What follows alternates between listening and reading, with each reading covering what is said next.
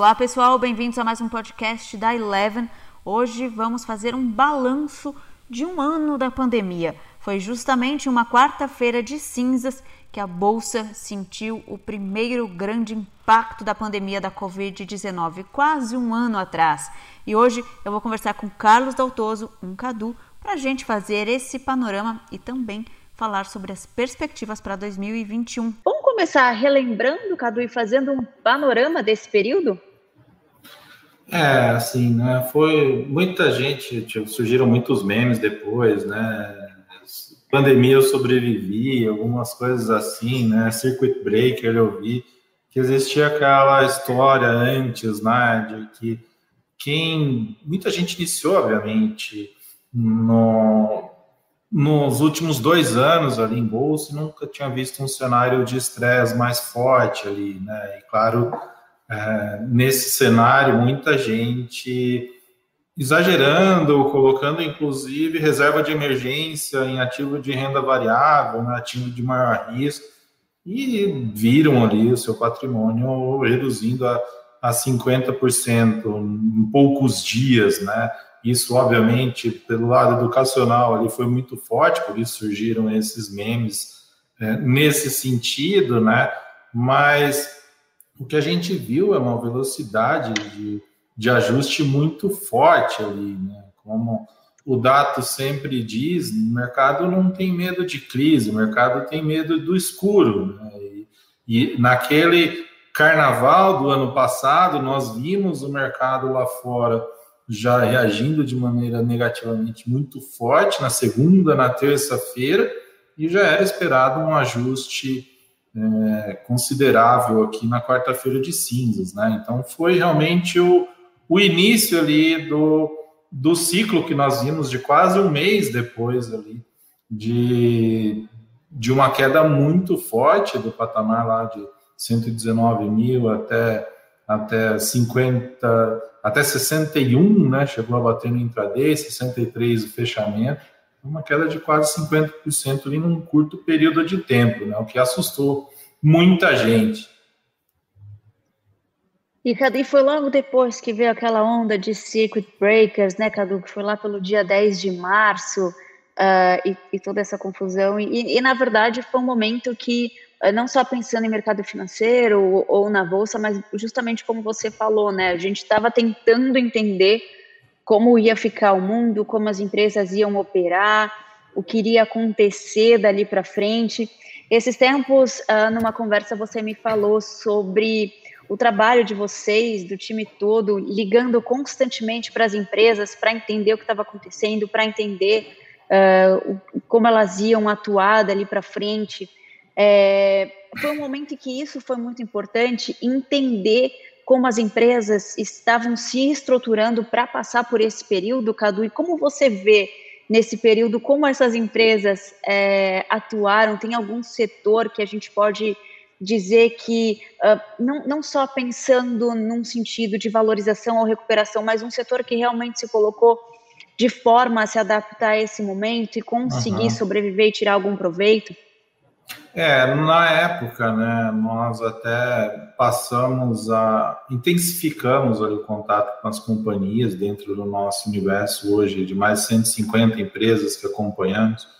E não só conversando com as empresas de, de capital aberto, né, com muitas de capital fechado, inclusive, né, logo depois também tivemos o isolamento social, o, o todos migraram para o home office, né, eu estou aqui o escritório está praticamente vazio hoje, é, ainda, né? Ainda hoje. Então, na época, nós, ainda em home office, com todas as questões, intensificamos esse contato para entender justamente o que estava acontecendo, né?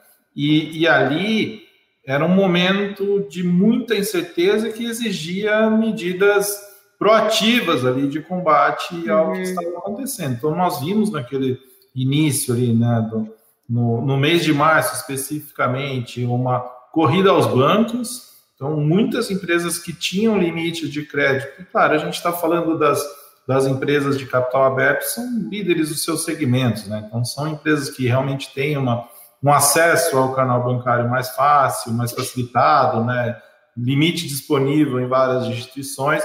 Então, todas, todas elas que tinham limite disponível, elas utilizaram, captaram naquele momento, muitas pagando taxas elevadas, inclusive, para o patamar da época, né? Uhum. Selic já estava é, ali próximo de, de 4, né? Então, o que a gente viu uma corrida aos bancos, as empresas protegendo o seu caixa, buscando ali entender o que também o que estava acontecendo, né? E, e num segundo momento, é, o que a gente viu, né? As empresas buscando entender ali quais seriam as suas opções e investindo praticamente em, em, no digital, né? em vendas via canal digital. Uhum. Nós tivemos algumas varejistas, inclusive, é, vendendo via WhatsApp, vendendo da maneira que dava na época, porque as lojas estavam fechadas, as medidas restritivas ali de isolamento social é, fecharam shoppings, comércio de rua. Então, muitas dessas grandes redes atuando de, de maneira que dava ali no momento, né? Outras, como empresas aéreas que não tinham o que fazer, viram sua frota em junho, por exemplo, 95% da frota no solo, no, no auge ali da, da pandemia, e setor de turismo também muito afetado, não tinha o que, que fazer. E mesmo assim, algumas empresas é, aproveitaram para cortar ali alguns excessos, né? E muitas já estavam melhor preparadas também, né? Lembrando que a gente veio de uma crise em 15, 16, que foi também. É, até então era a pior crise da nossa história, né? O ano passado o PIB caiu forte também, né? Mas nós vivemos ali dois anos em, em 15, 16 de uma, uma crise considerável, então as empresas já estavam ali com com um, um balanço mais equilibrado para enfrentar esse cenário agora. Mas foi uma crise é, diferente, né? E a gente fala em termos macroeconômicos também, porque não era uma crise financeira, uma crise de saúde pública, né? Então a demanda sumiu do, de vários mercados e, e, agora a gente tem visto um choque inflacionário, por exemplo, com uma retomada é, mais forte aí da economia no, nos primeiros meses, né? Então, a gente viu, sim, nesse mapeamento, né, conseguimos sentir, e não só conversando com empresas, com vários gestores participavam das nossas reuniões virtuais com o time também, para entender a cabeça do, dos gestores de recursos ali, o que eles estavam olhando diferente da gente, para buscar realmente o entendimento, né, que foi realmente, mesmo para a gente aqui, né, eu, Dá, temos vários, o Rafi, temos vários anos de, de mercado, era uma situação ali diferente do que a gente está acostumado. Certo, Cadu. Pessoal, boa tarde para quem está chegando agora. É, pode ir acompanhando a gente, mandando suas perguntas aqui no chat. Eu estou de olho já, já estou mapeando aqui algumas que vocês mandaram, então pode ir mandando para a gente, que até o final da live a gente vai responder. Captando é, tudo isso que você me falou, eu tenho é, duas perguntas, baseado um pouco em um levantamento que o Valor Econômico fez e publicou ontem, uhum. se não me engano, indicando que 64% das ações que compõem é, o Ibovespa seguem no vermelho. É, uhum. né, ou seja, teve uma recuperação, inclusive uh, né, marcando novos recordes e tudo mais, mas muitos papéis ainda não é, ainda assim abaixo uh, do nível pré-pandemia.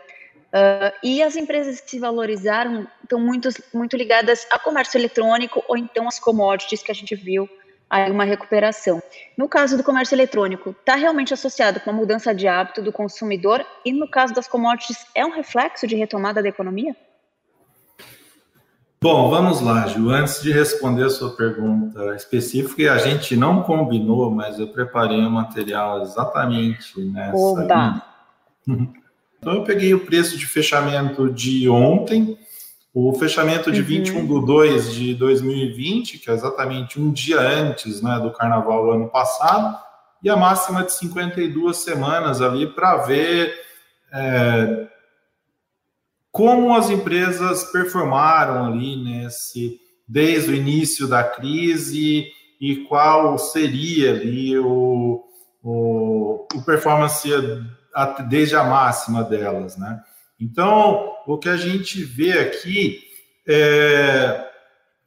Então, o que é a percentual de pré-crise aqui, que é o, o eixo aqui é, no, no, gráfico, né? O fechamento de ontem dividido pelo fechamento de 21 do 2 de 2020, né? O pré, uhum. o, o, seria o nível aqui pré-crise.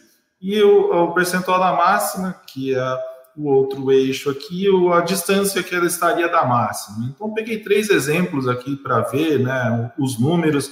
Então, o, o IBOV ontem, né? Fechou 120 mil pontos, 120.356, a 21 do, do 2, antes do no, no patamar pré-crise estava em 113 e atingiu sua máxima aqui, dia 8 do 1, 125 mil pontos, tá? Uhum. Ah, tá ali quase 3,8% abaixo ali do patamar máximo e 5,9% acima do, do pré-crise, né? E fiz um gráfico de dispersão, aqui só um exemplo, tá? É, do, de Vale, então Vale está lá 200, 100% né, do nível pré-crise, ela são de 48 uhum. para 96, e está um pouquinho abaixo da máxima, que foi o patamar aqui de 7 do 1. Né? Esse exemplo aqui até não foi tão bom, porque as três atingiram máxima, e aí ligado ao que você perguntou, né, um pouco de, de commodities aqui, atingiram máximas esse ano. Mas a gente vai ver, né, como matéria do Valor fala ontem, temos várias companhias aqui no, no, ainda que não voltaram ao patamar pré-crise, tá? É, e aí, trazendo todas as, as, empresas que hoje compõem o índice, né, as 81 companhias, claro, esse gráfico está poluído aqui, né? A gente vê lá na rabeira IRBR, né, Cogna, Cielo, BR Malls, aqui, Embraer, está por aqui também. E os destaques Vale, como eu mencionei, a Petro, o Ibov está por aqui. Vocês veem meu mouse? Não? Sim. Sim, tá. E, e Petrobras está por aqui também. Então, CSN foi o grande destaque ali, né, com 160% de alta no passado. Hoje a estreia da, da, da CSN Mineração também, né, Vale que a gente viu no. E, temos hoje três papéis aqui também na na, na sua máxima história, né? PetroRio, Suzano, na máxima de 52 semanas, né? não é topo histórico, máxima das últimas 52 semanas.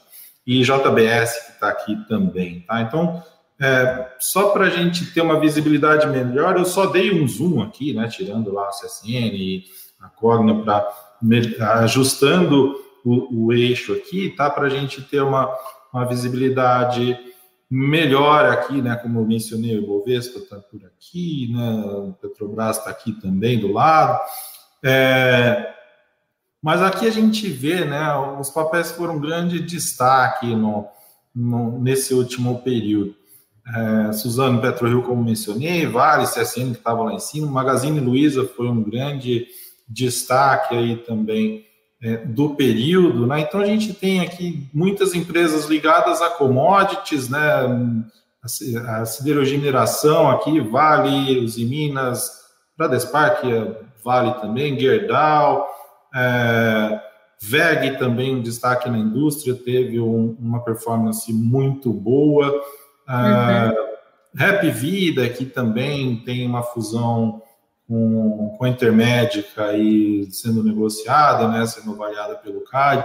BTG Pactual foi um destaque também positivo, né? Então tivemos várias empresas do setor de, de e-commerce que num primeiro momento estaria mais aqui, né? Tirando o Magazine Luiza, obviamente, mas tem B2W, Via Varejo, lojas americanas aqui, né? Nesse nessa área aqui, né? Porque elas, num primeiro momento, aceleraram muito o, o crescimento, né? tiveram um desempenho muito forte nos primeiros meses pós-pandemia, mas hoje já estão distante das suas máximas ali, atingidas entre os meses de junho e julho do ano passado, né?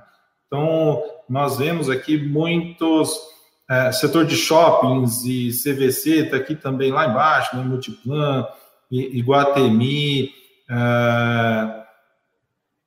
Então a gente vê aqui uma, mais o setor de, de, de ligados a commodities, principalmente as metálicas aqui nesse, nesse quadrante com melhor desempenho. Né? Suzano também, celulose, subiu de preço consideravelmente, PetroRio também, é, outra que teve um desempenho muito favorável, né? E aí, é, voltando à pergunta aí, do, né, respondendo a questão do, do jornal, aí aqui eu cortei o, o, o eixo aqui né, ao 100, então são das 81 empresas que compõem o Ibovespa, 51 estão uh, hoje né, abaixo do patamar pré-crise, né, ou seja, abaixo do 100 aqui no, no patamar pré-crise. E aqui a gente vê, né, como eu falei, as que estavam na rabeira aqui, BR Malls, Cogna, IB, Cielo, Embraer, Edux, é, até que estão próximas aqui do seu da máxima de 52 semanas ou do patamar pré-crise, né? É, Ipera, Semig, ah, que mais aqui? BR Distribuidora, Azul, que recuperou bem também, né? Foi uma das mais afetadas. É, Minerva aqui também é, num patamar ali ainda distante, né? Do, mas a gente vê 51 né, companhias, ou quase dois terços ainda do, do Ibovespa hoje, aqui só dando um, zoom também nessa página, né, é, tirando ali, começando dos 50 até o 100.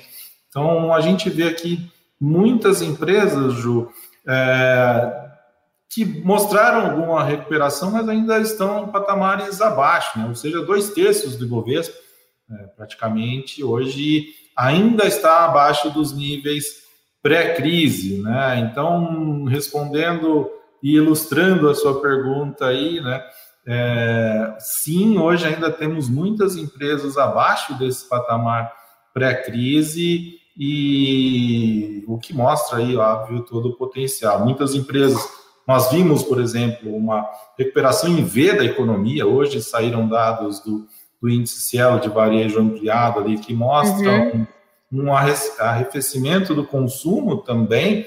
Então, apesar da recuperação ter sido em V no início, a gente já vê sinais ali de, de, de fraqueza, né? Claro, tem toda a discussão de renovação de auxílio emergencial e todas as outras questões envolvidas, mais na área macro, mas olhando do, do micro, é, a gente olha ali né, ainda um, um potencial interessante ali de, de alta para o Ibovespa. Né? É, você citou o índice Cielo, né, Cadu, que foi divulgado uhum. hoje de manhã, e ele mostra que teve uma queda aí de 12%, cerca de 12% nas vendas em janeiro. A gente sabe que janeiro já não é o melhor mês para o varejo, né? Mas a, a gente pode dizer, uh, associar isso com essa segunda onda, Cadu, e com todas essas incertezas que a gente também vem vivendo, né? Você citou o auxílio, então a gente teve um ano aí, um começo de ano com toda essa discussão, se vai ter auxílio, se não vai ter auxílio, uh, e a questão da vacinação, vamos ter uma vacinação de fato, a gente ainda está nessa certeza, né, com várias capitais aí uh, parando a, a, vacinação por conta de falta, né, de doses e tal, uhum. a gente pode associar essa uh, queda de vendas em janeiro, comparada com janeiro de 2020, por conta dessa nova onda de pandemia, Cadu?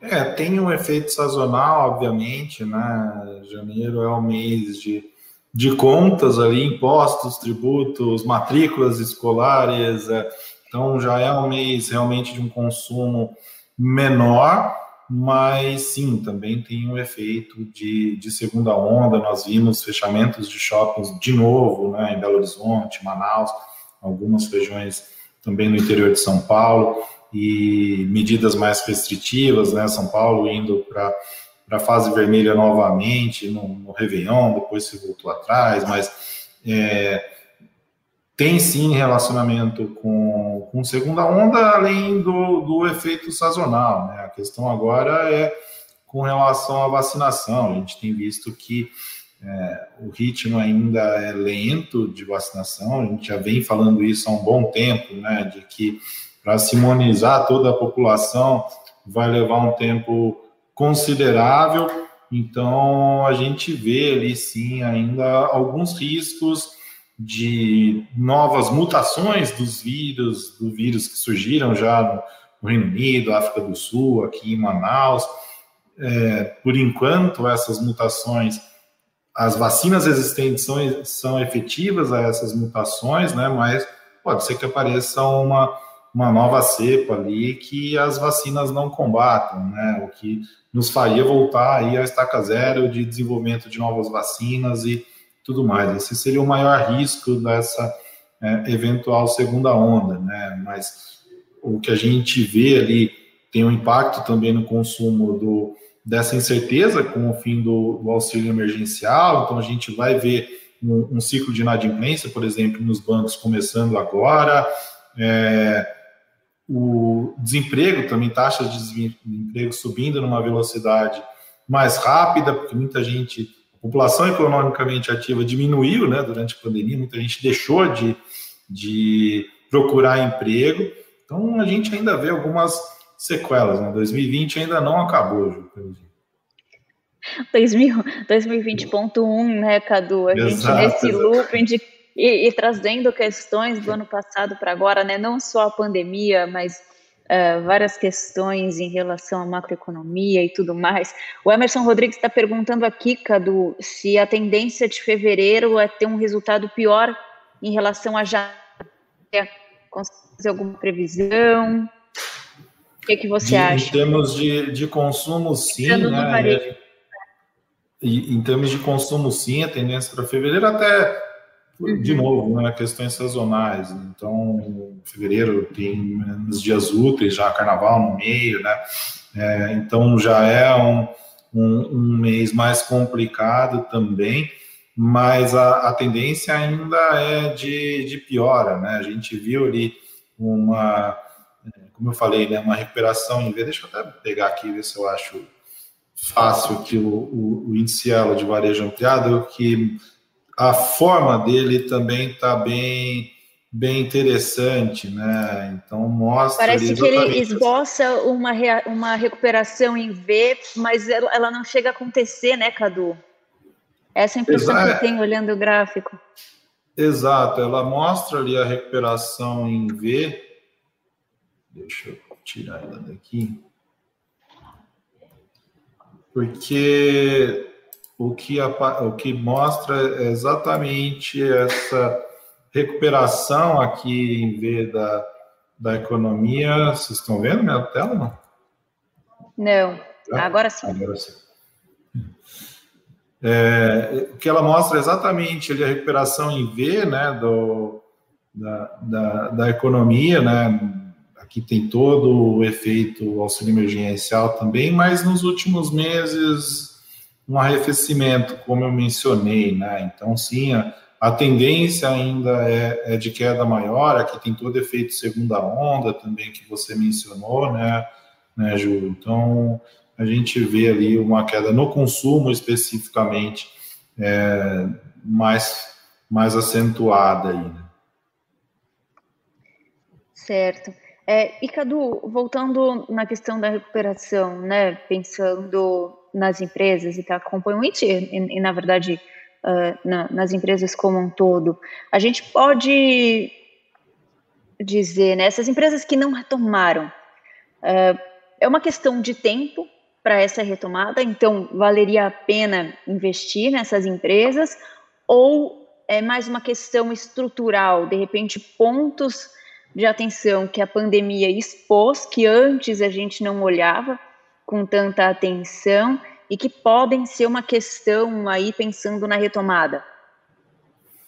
É, para isso precisa se tomar muito cuidado, né? Tiveram algumas empresas com mudanças estruturais importantes, como é o caso do IB, que a gente vem, inclusive sai resultado hoje, né? Hoje é dia de, de virar a noite lendo nota explicativa, entender cada detalhe do resultado e então houve mudança estrutural importante na companhia, Cogna também que a gente viu lá na, na rabeira, né, do, também outra que teve uma mudança estrutural, está buscando se reinventar.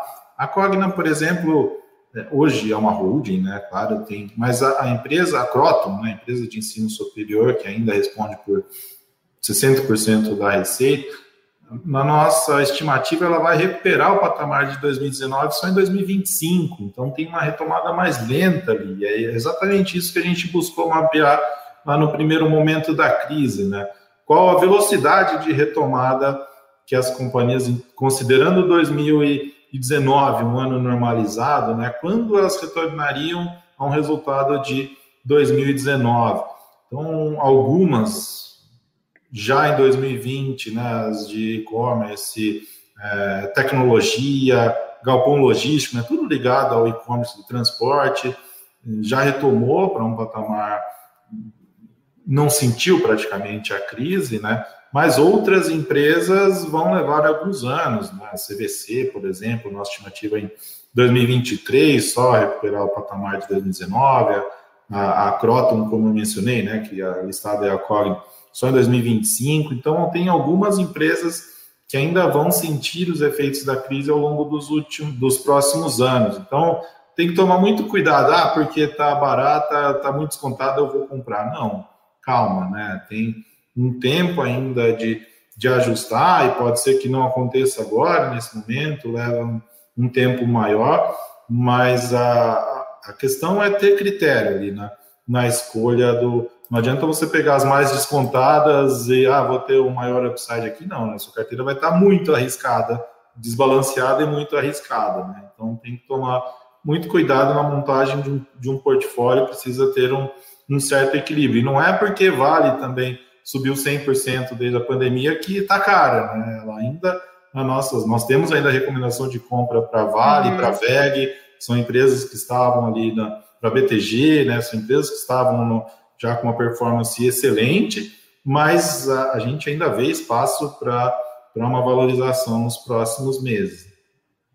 Pensando né, nisso que a gente está falando, essas empresas ainda uh, com retomadas, né, principalmente aí setor de turismo, você citou CVC, as empresas do setor de educação, com retomada aí ainda para um, dois, três anos, né? É, a gente pode dizer que agora 2021 a gente está passando por um ano de transição, a gente ainda não sabe como vai ficar, a gente ainda tem muita incerteza, e pensando nisso, é muito importante ter o maior cuidado possível na hora de investir? Com certeza, ainda é um ano de, de ajuste, eu diria, né? Você bem colocou, adorei essa locação 2020.1, né? É, vai ser título do relatório de relatório com certeza aqui.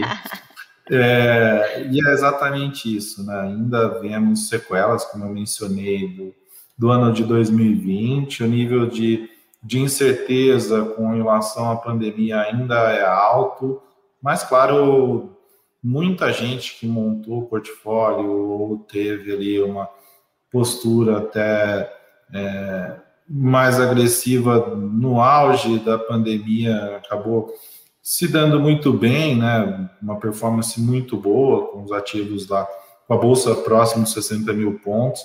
Então, a, além de uma reserva de emergência que a gente fala, né? Muitas vezes é preciso separar uma reserva de oportunidade, né? Para quando o mercado dá essa chacoalhada, onde surgem as oportunidades, mas para isso precisa ter muito sangue frio, né? Então, claro, monte um, um portfólio equilibrado com boas empresas, né?